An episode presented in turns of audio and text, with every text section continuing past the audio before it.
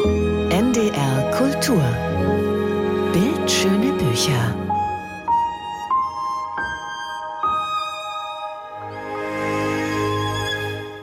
Viele typische Motive der Malerei gehen auf die Renaissance zurück. Im späten 15. Jahrhundert wurde die Dominanz christlicher Themen überwunden zugunsten von Porträts, von Landschaftsdarstellungen und mythologischen Motiven. Eine Ausstellung in der Alten Pinakothek München hat vor kurzem die besondere Rolle der venezianischen Malerei für diese Entwicklung untersucht. Wer die Schau nicht gesehen hat, kann sich mit dem ausgezeichneten Katalog trösten. Venezia 500, die sanfte Revolution der venezianischen Malerei, heißt der Band. Guido Pauling stellt ihn vor.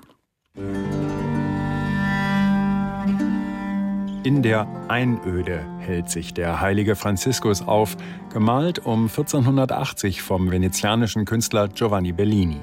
Doch was für eine Einöde ist das? Im Hintergrund einer grauen Felslandschaft erstrecken sich wuchtige Stadtmauern, Türme und eine Burg unter blauem Himmel.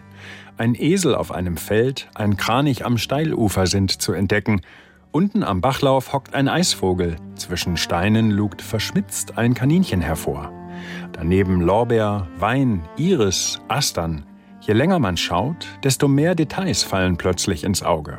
Das die Armut des Heiligen feiernde Bild feiert zugleich die Fülle der Natur und es feiert die Kunst eines Malers, der seinem Publikum eine wahre Augenweide bietet. Das Ölgemälde mit dem heiligen Franziskus in der Einöde hat eine bewundernswert vollendete und ausgesuchte umgebende Landschaft. Berichtet der venezianische Adlige Marc Antonio Michiel um 1530 und nutzt dabei die Vokabel Paese, Landschaft. Zuvor hatten zeitgenössische Kunstkenner eher von Lontani gesprochen, dem weit entfernten, und damit das gemeint, was neben dem Hauptmotiv auch noch auf einem Gemälde zu sehen war, irgendwelche Natur im Hintergrund. In Bellinis Malerei findet die Landschaft als Motiv auf einmal besondere Beachtung.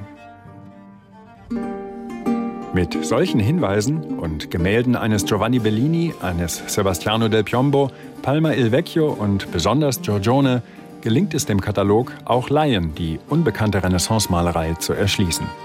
Venedigs Künstler vor und nach 1500 malten nicht mehr nur Madonnen mit und ohne Jesuskind oder Engel, die einer Jungfrau ihre baldige Schwangerschaft verkündigen. Auf einmal wurden arkadische Paradieslandschaften mit ruhenden und musizierenden Hirten modern, Sehnsuchtsorte für geplagte Renaissance-Großstädter. Und zahllose Porträts eben dieser Städter, gern mit bewegter Geste, am besten und für Jahrhunderte prägend im Schulterblick. Paradebeispiel Giorgiones kraftvoller junger Mann mit Pelzumhang. Den soeben ausgezogenen Handschuh hält er in der rechten. Während er sich schon abwendet, wirft er nochmal einen herrischen Blick zurück. Ein Hollywood-Schauspieler könnte nicht cooler aussehen. Die gleiche Geste beim kreuztragenden Christus in rotem Gewand. Auch hier der Blick über die rechte Schulter. Auch hier die zwei Falten am Hals. Doch dieser Blick des zum Kreuzestod Verurteilten ist sanft, demutsvoll, beinahe fragend. Gleicher Schulterblick, gleicher venezianischer Malstil, ganz anderer Ausdruck. Der Katalog bietet zudem eine bahnbrechende Erkenntnis über ein bislang wenig beachtetes Doppelporträt. Der respektable Lehrer, der seinem jungen Astronomieschüler soeben etwas erklärt hat und uns Betrachter nun über die linke Schulter anblickt, ist mit großer Sicherheit von Giorgione gemalt.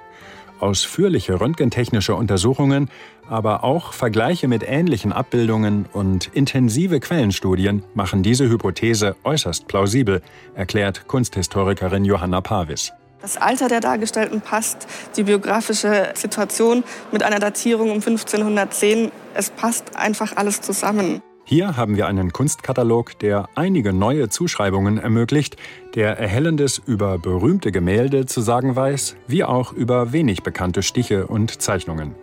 Wer ihn durchliest und sich in die abgebildeten Werke vertieft, versteht auf einmal, wie Venedigs Maler um 1500 die Kunstwelt sanft, aber wirkungsvoll geprägt haben.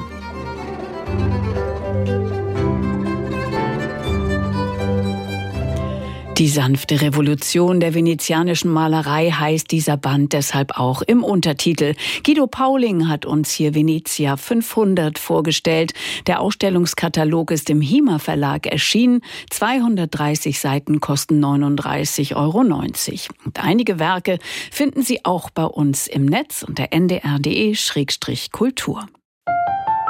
NDR Kultur